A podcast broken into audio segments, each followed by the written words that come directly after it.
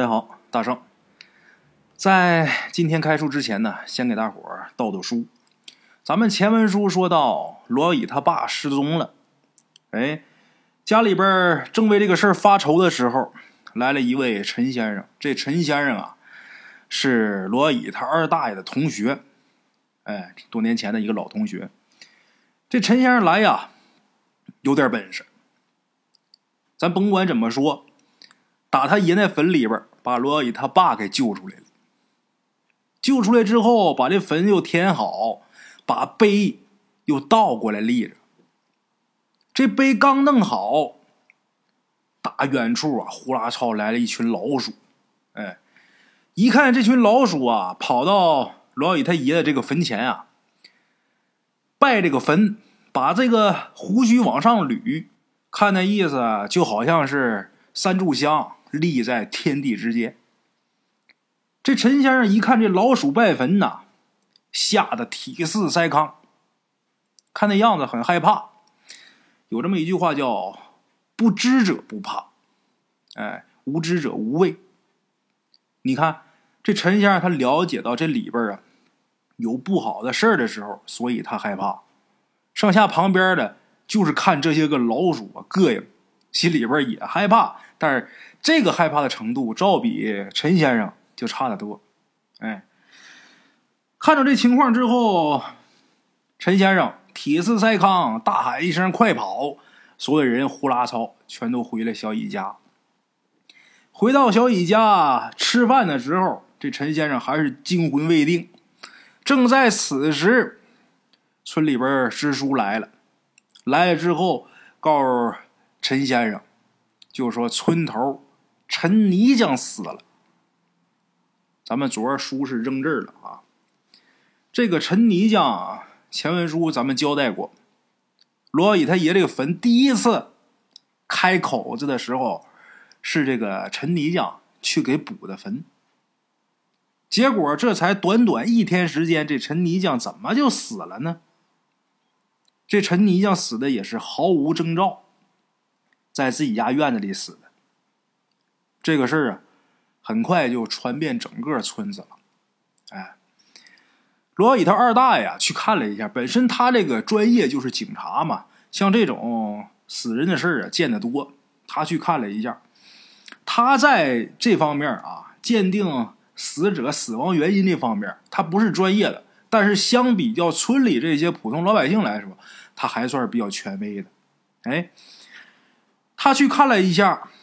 看完之后回家了。回家，罗小雨他二大爷说呀：“初步判断，这陈泥匠啊，应该是心肌梗死，也就是突发性心脏病猝死的。”哎，这个判断呢，倒是挺能说服人的。因为像这种疾病啊，这心肌梗死、猝死的这个几率很高，这大伙都知道，稍微有点医学常识的都懂啊。但是这会儿有一个问题，什么问题呢？罗乙他爷爷那坟上发生老鼠拜坟的事儿。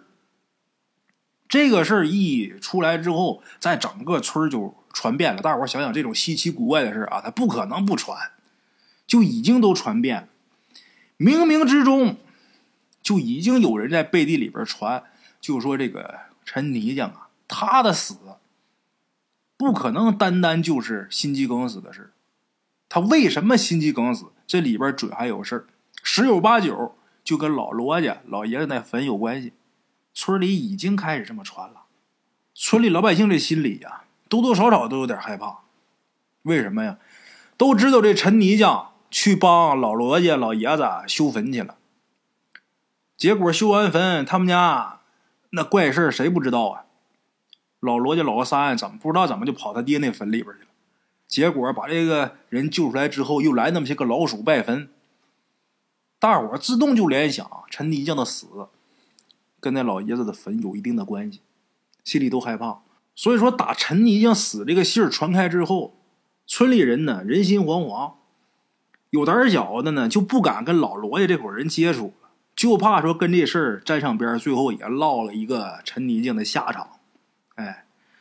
话说这陈泥匠是在这陈先生在罗小乙他爷爷坟上把那碑给倒过立起来，发生老鼠拜坟的那个期间死的。那时候天刚黑，知道陈泥匠死这个信儿，罗小乙他二大爷去看看完又回来，天就已经是大黑了，得到了按现在钟点来说九点来钟，得到九点来钟。然后大家都是该休息休息，那忙活一天了，不可能不累不困，睡一觉天亮了。白天的时候，老罗家人呢也没去。呃，陈泥匠家，等到晚上的时候，吃过晚饭了，罗乙他大爷就说呀，想去陈泥匠家呀守灵去。为什么？因为这个陈泥匠没有子嗣，他死了之后啊，没人给他守灵。罗乙大爷就说：“咱去给那个陈兄弟去给守灵去吧。”不管怎么说，罗宇他大爷也觉着这陈泥匠的死啊，可能跟他们家事儿真有关系。哎，所以他大爷想去，他大爷想去，小雨就说我也去，他大爷就害怕出事，就说你跟着干什么呀？一开始不让他去，但是后来陈先生说，陈先生没走，陈先生说呀，说让小雨去也行，也不知道为什么陈先生会说让小雨去，但是陈先生说了，那去吧。罗小乙跟着他大爷还有二大爷，就奔了村头的陈泥匠家。罗小乙他爸没去，因为刚出那个事儿，一个是身体呀，还不是说特别好这会儿；另外一个也是吓一下，他就没去。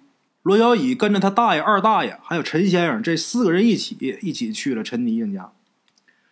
到那的时候，陈泥匠家这灵堂早就已经搭好了，哎，吃过晚饭，这天就已经黑了，所以说。陈泥匠家不是说像别人家死人啊，院子里边热热闹闹的没有？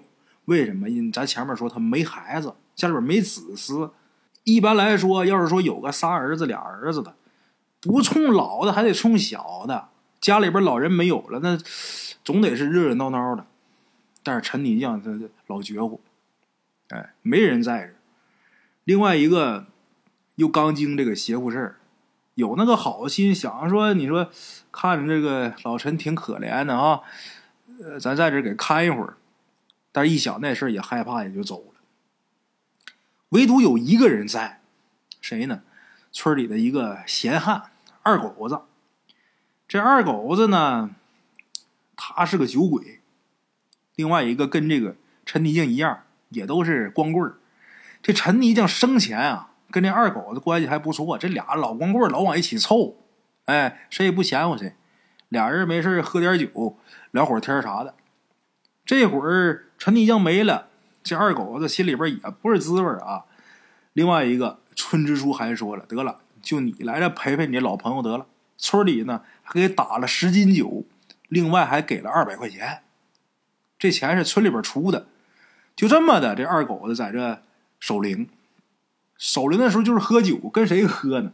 跟棺材里边这个陈泥匠喝。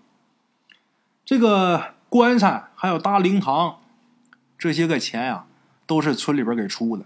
村里边的钱打哪来的呢？挨家挨户，哎，一家挨户出个十块二十块的，好打人多，哎，张罗张罗这钱呢，也就够发送他的了。现在这农村呢，哪个村都这样，在农村生活就这点好，人情味比较足。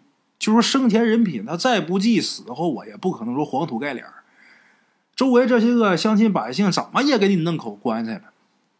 我记得很清楚，我们小时候，呃，就我们家那个村啊，有一个叫高石头的，这么一个，你说他傻吧，他也不傻。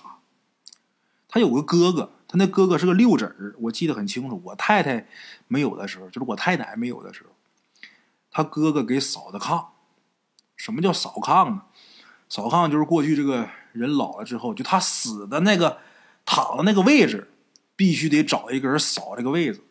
扫这个位置扫的是什么呢？是扫他这个没走的魂儿。一般这活儿没人爱干。这个六子儿呢，他是个光棍儿，领着他的弟弟高石头。这石头有点像傻一样啊，但也不是实傻。这哥俩过，所以说这六子啊，谁家有个红白喜事他都去给帮忙，拎个大水壶，我记得很清楚，壶里是什么？是白酒，就是热的白酒。热的白酒，谁家呃办红白喜事坐席的时候喝酒，他拎个大壶挨桌给倒酒，啊，最后东家赏点钱。赶上白事了呢，扫炕和这个死人生前这些衣物什么得有人收拾，就都是六指的活你就一招给干了。弄完之后，我记得那年头，我那年是我太死那年，我六岁，这话就得说二十三四年前了吧？哎，那个年头是这些活全干给二十块钱，哎，那时候也不少了。给二十块钱把这都给你打当利索，他拿这二十块钱回去，这钱攒着跟自己兄弟吃饭呢，家里边买米买面吃也不他家也不吃什么好的，我印象很清楚，就吃点苞米面子。弄点饼子，弄点拍黄瓜蘸咸盐水，哎，这我亲眼得见的啊！就是黄瓜拿刀啪啪拍碎之后，弄点咸盐水泡着，拍黄瓜蘸咸盐水。这是六婶他们家的日子。他那弟弟呀叫石头，这哥俩一直是相依为命。等到六婶快也得有六十来岁了，他这弟弟啊也得有五十二三岁。俩人照的就六指行，六指挺干净，挺干净，挺利索。因为他的智商够用，他精。他弟弟有点傻，有点傻，照的就都特别埋汰。但是你看啊，他傻是傻，这石头他会唱，大字不认一个，话都说不明白，他会唱，这就很奇怪，就好像是老天给了他这能力一样啊，唱的还挺好的。他家要赶上没什么吃的了，到那个我们那儿有小卖店啊，小卖店、小卖部。来门口站那会儿唱一段啊，唱一段，大伙儿一开心啊，得了，这家篮子里边有点黄瓜，那家篮子里边有点茄子，摘吧摘吧，一家给凑点他弄一大堆回家去。啊，平时这个石头就干嘛捡破烂儿要拿去捡去。他哥得有六十来岁那年，我们那会儿，呃，村前面有条河，就是海城河、杨柳河。分河南河北，我们这村在河北，是面朝这条河。在河南面还有个村子啊，河南叫省官，是呃背对着这个这条河。那年河南呐唱大戏，有一年那修大桥啊，我们那儿就修这个，在这个河上架了一条大桥，是当地的一个富绅修的啊。修了一条大桥之后给唱戏，当然。他这个据说啊，他修这桥是有说的了。这桥修了得有四五回，修一回塌一回，修一回塌一回，不是那个小桥，挺大一个大桥啊。这个富绅挺有钱的，据说啊，他为什么要修这桥？是因为都就就听传啊，就说他好像是修这桥啊有点说道。哎啊，具体太详细咱就不知道了，不确定的事咱不能给人瞎说。这桥修好之后还得唱几天大戏，他之前没唱戏之前，这桥修一回塌一回，这回修好了唱戏，唱戏了他是在河南唱，咱村在河北呀。这桥刚竣工，上面不能走人，不能走车，哎，所以说呢，河北想过去看戏的就得趟河。六婶儿那是老辈子人呐，爱看大戏。推个自行车，就搁这河里边啊，趟过去，从河北趟到河南去看大戏去了。看完大戏看挺好，回来的时候天黑透了，趟河的时候就走那个沙窝子里边，这人就淹死了，在河沟子里边淹死了。这是六婶他死了的时候，村里边那六婶因为他生前他攒了点钱，大伙把这钱找出来一看，也够乏冲的。不够，村里再给添点六子儿给埋了。那六子儿死了以后，剩下一个傻弟弟，那日子就更难了。以前有他哥给照应着，那怎么都好说。这回剩他自己了，大伙也都帮衬着。这个石头他自己啊，也能。我前面说了，他自己也能唱，大伙也都给点儿。然后呢，他还捡破烂。他捡那个破烂，我小时候我去他那玩过，那纸壳子啥的啊，都捆利利索索的。马那一大垛，屋里边呃，全是铁。他捡那时候铁贵，那时候铁一块多钱一斤，那时候铁比大米贵。哎，屋里边全是铁，他捡的铁贵的，他都搞搞屋里了。那个院子里边纸壳子、塑料瓶子、易拉罐院子他不卖，咱也不知道他攒那玩意儿干嘛。后来这个石头啊，他到底是怎么死的不知道，反正他是坐他们家这个窗户根底下呀死的，是病啊，是冻啊，是饿呀，不知道。大伙也都帮衬啊，也不是说左邻右舍就不管，也都管，但是谁也不知道他自己闹什么病啊，谁也不能说见天看着他去。哎，石头死了，石头死了之后，他就没什么钱，没什么钱，这村里边不能瞅他那。那能黄土盖脸能不管吗？也得管呢。咋弄的呢？他不这堆破烂吗？他收一堆破烂，把这些破烂什么都给卖了。他死完之后啊，这村里边管事的去都给卖了。卖完之后呢，发送他给他看弄一口一弄一口挺不错的棺材啊。村里又给批一块坟地，就跟他哥埋一起了。之后这钱呢没够，没够，剩下就村里掏了。人石头是有这些东西，我记得很清楚。当时我爷，我我那时候小，跟我爷俩聊天，我爷就说：“嗨，他是有，他就没有的话，咱也不能瞅，这人就黄土盖脸的。虽然说他傻，虽然说怎么着，但是来一村生活这也五六十年了，谁忍心啊？嗯，咱说这个泥匠，泥匠老陈死了以后，村里边啊，给弄的也不错。”给打对的就算是挺好，这些老百姓大伙儿起点钱。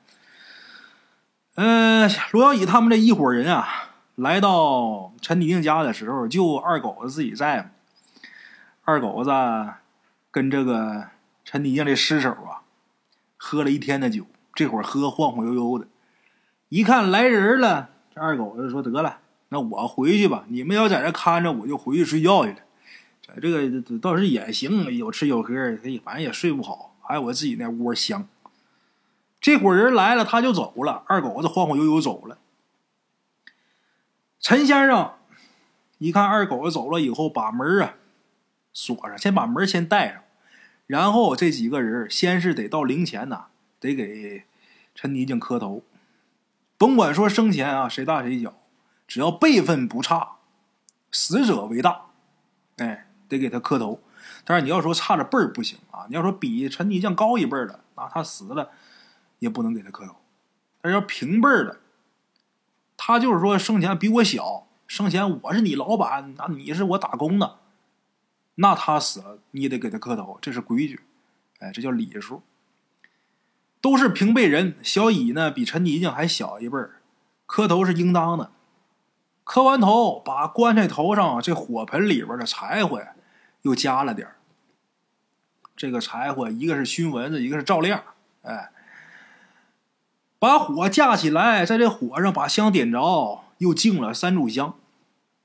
然后这几个人啊，才各自找座围着这个棺材坐着，守灵嘛，你不得在这看着吗？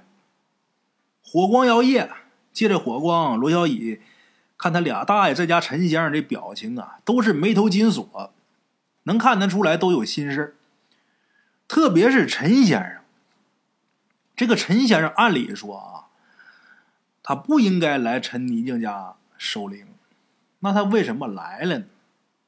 他应该是有什么事要说。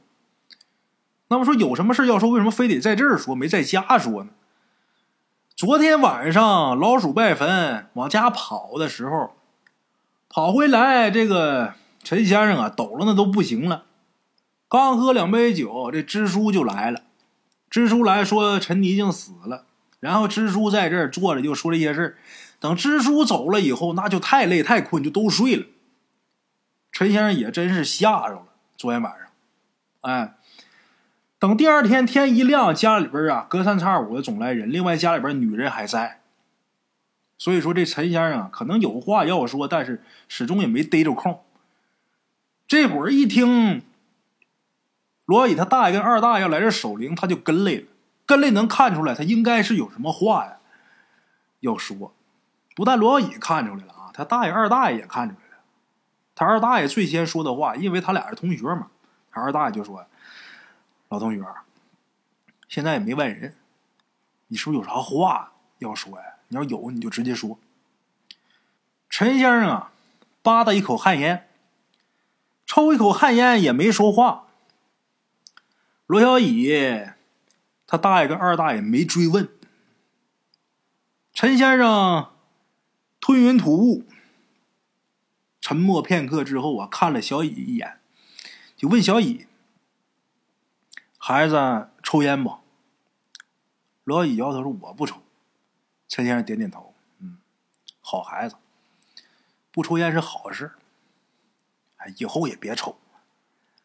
上大学呢啊，等你大学毕业以后啊。”上外头找个地方，你安顿下来得了，别回来了。罗小野说：“这是我老家呀，怎么能不回来？”陈先生笑了：“穷山恶水的，有什么好住的呀？老不老家，他也没什么关系。你到外头安家了，将来你有孩子了，你孩子老家不就是外头了吗？这跟你爷爷当初到这儿来安家。”然后你爸跟你老家就成了这儿的人一样的嘛，啊？罗小乙呀，他是第一次见这个陈先生，哎，就之前没见过，没出这事之前从来没见过这人，这回他是第一次见。但是罗乙感觉这人说话的架势就好像跟他挺熟似的啊。陈先生跟罗小乙说完之后啊，又跟罗小乙他二大爷说：“你老爹那尸首啊。”你们别找了，你们找不着。罗小乙二大爷还没说话呢，罗小乙他大爷就说：“那，您您您是先生啊？您说什么？按理说我们得听，但是您说自己老爹尸首没有了不找，那总得有个原因呢？为什么呀？人都讲了入土为安，你说老爹尸首没了，我们不管不问，那像话吗？说不出去。你说。”就等到我死以后，我下去，我能有脸见我爹吗？这陈先生这会儿摇摇头说呀：“ 你就算真下去了，你也见不着你爹。”这时候罗小乙他二大爷就问：“为啥呀？”陈先生说：“呀，你老爹呀，真行，藏了大半辈子，没想到临死的时候，整这么一手。”我跟你们讲啊，人有三魂七魄，你们都知道啊。人死以后，这三魂七魄他是得离开身体的呀。魂有魂的去处，魄有魄的去处。之后这尸体是气化清风，肉化泥。哎，大伙都知道。但是你老爹呀，他把自己这个魂儿啊。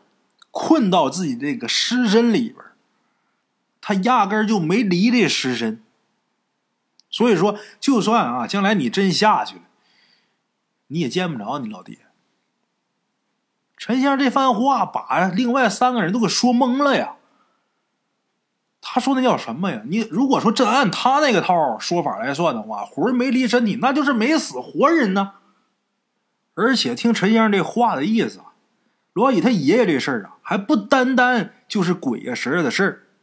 哎，这陈先生呢，又猛抽了一口烟之后啊，才接着说：“你们知不知道，老爷子那坟有问题？”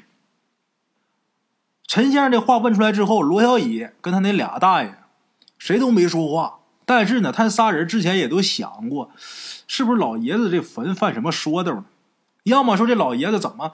总打这个坟里边往出爬呢，但是之前有过这想法，不敢确定，不知道是不是其他方面出问题了，还是说这个坟有问题啊？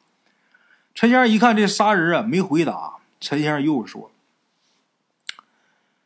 老爷子这个坟下面还有一座坟。”这话一出来，罗宇他大爷先炸毛了，不能，那指定不能，怎么可能呢？那个坟啊，我爹那个坟啊，之前找先生来看过。如果说这个坟下面还有一座坟的话，那人家看地的先生、看坟茔的先生不可能看不出来呀。小乙他大爷这么说，陈先生也没跟他犟，啊，接着抽自己这个旱烟。然后陈先生啊，拿手指了指灵堂里的这口棺材。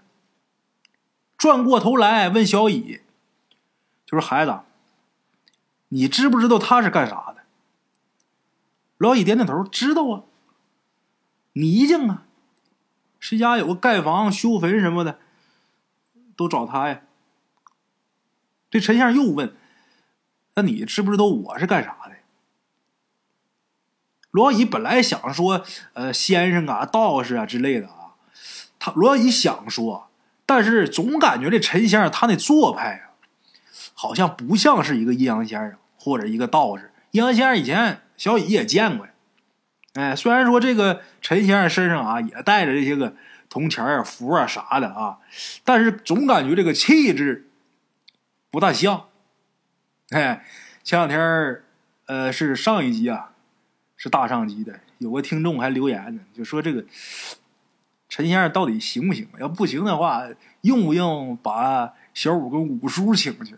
还有说用不用把陈四儿和吴大师请去？你们这书都听砸了。哎呀，我我估计要没听过我前面那两部书的人呐，我说这个大伙都听不明白。哎，你看吴大师，那是正儿八经的阴阳先生；还有小五跟五叔，五叔那得说是正儿八经的阴阳先生，小五是刚入门啊。这个大先生身上啊，总是有那么一股劲儿，这股劲儿，这陈先生没有。虽然他也带着符、铜钱这些乱七八糟的东西。但这个劲儿没有。这个陈先生一问小乙：“你知不知道我是干啥？”小乙本来想说你是先生是道士啊，但是一联想他的做派，小乙就没敢草率的下定论，所以就摇摇头说：“我不知道。”这陈先生说：“呀，我呀，我是个做鞋的，做鞋的，咱们穿的这个鞋。”这个陈先生说这话，小乙一联想，之前这个陈先生让小乙给他爸换鞋的时候，就说过有那么一段话啊。咱前文书说过，这个鞋分左右，路有阴阳，阳人走阳路，阴人走阴路。哎，若是迷了路，速速快回头。咱前面说过啊，这个陈先生说的这番话，好像跟鞋似乎是有点关系。哎。但是说什么，罗小乙也没想到这个陈先生他是个做鞋的。罗小乙他大爷也整不明白啊，他大爷就问说：“啊，感情您不是先生啊？”陈先生摇摇头说：“我不是先生，我就是个做鞋的。我这辈子最大的能耐就是给人家做鞋。但是我做鞋呀，做两种鞋，一种是活人穿的鞋，这叫阳鞋。”一种是给死人做的鞋，那叫阴鞋。一般有的人是专做阴邪，有的人专做阳邪。我呢，我是阴阳邪，我都做。哎，这一做呀，就做了三十多年了。小乙，你记不记得你爹从棺材里边出来的时候，他脚上穿的那个黑布鞋呀？哎，阴人呐。他走阴间的路，阳人走阳间的道。他穿什么样的鞋，他走什么样的道。你爹呀，他就是让那只阴鞋呀，给领岔道了，才进了你爷那棺材。幸亏你爹这脚上一只阴鞋，一只阳鞋。如果俩脚要都穿上死人这阴鞋呀，那这事儿就麻烦了，我就弄不了了。你爸呢？也是该有一劫。罗乙这时候就问，就是说：“那他妈哪王八蛋给我爸换的鞋呀？把这阴鞋给我爸套脚上了。”陈先生啊这时候拿这个手啊，指了指地，然后说：“就是被你爷爷那坟压着的下边的那位，那位啊，被你爷爷压，他能甘心吗？”但是他又对你爷爷无可奈何，所以就对你们这些后人下手。本来呀，那位的目标啊是你啊，小乙。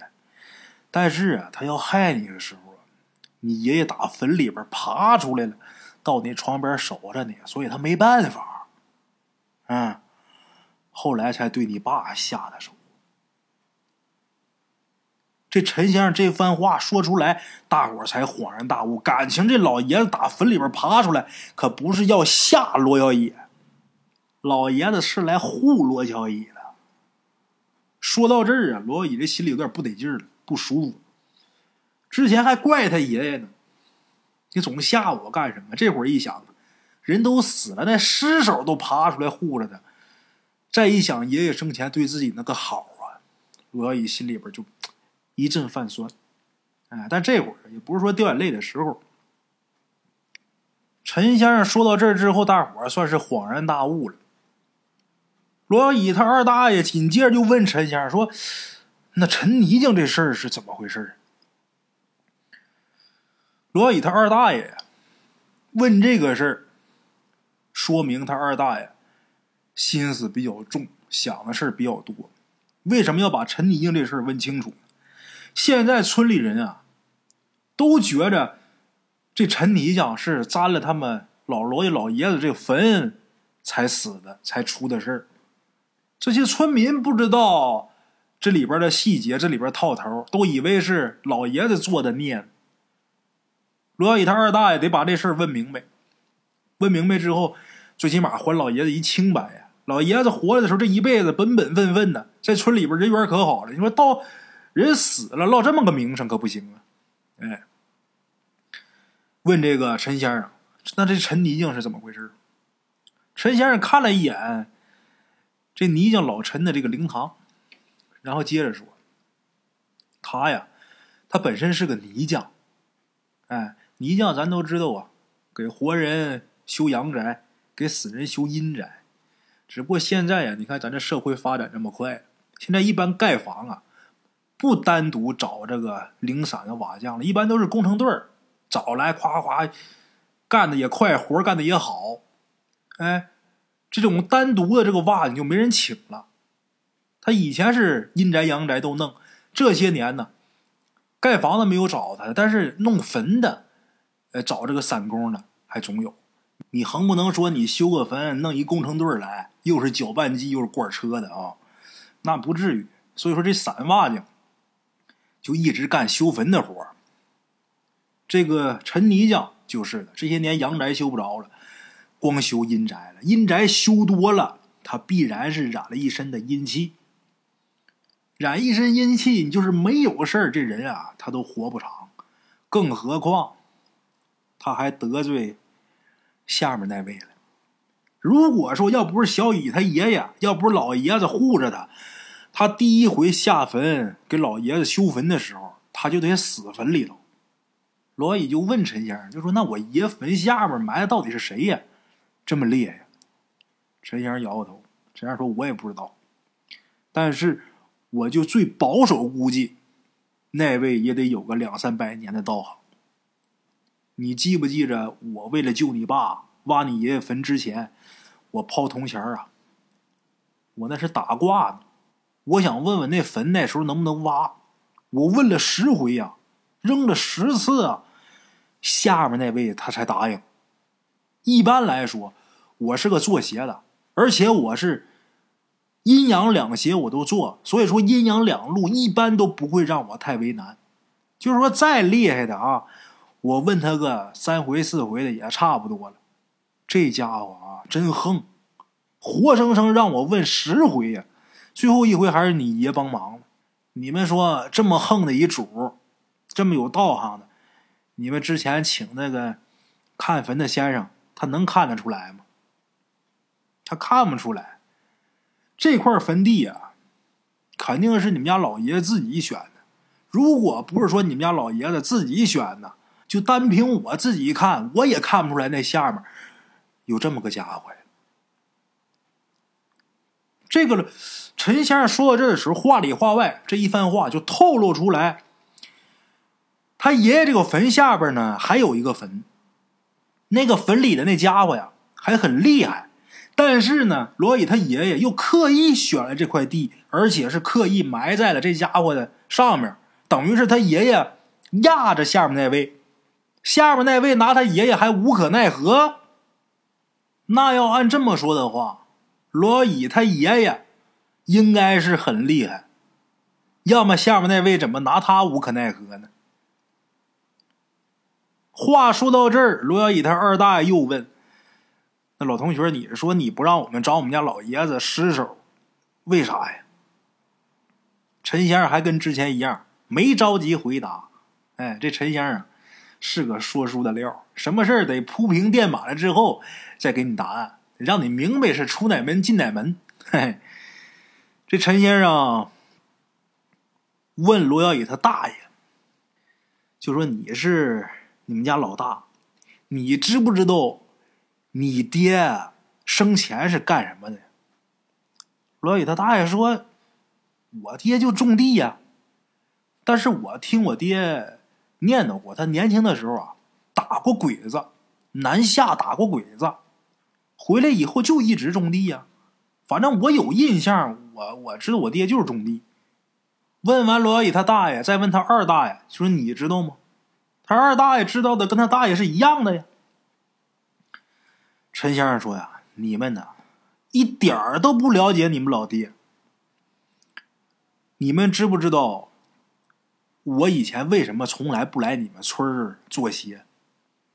这个陈先生以前从来不上罗小乙他们这村来做生意了，就是到这个村儿这儿了，也是在村口站着不进来。那他为什么不到这村来呢？这陈先生自己说，有一句话叫‘前压奴婢手，一压当行人’。”有你们家老爷子在，我这两把刷子，我好意思进来丢人现眼吗？陈先生说到这儿，罗宇他大爷跟他二大爷啊对视一眼，俩人都蒙圈呐。他二大爷就问说：“那我爹也是做鞋的？”陈先生说：“不是。”那我爹到底是干嘛的呢？陈先生说：“呀，咱明儿再讲。”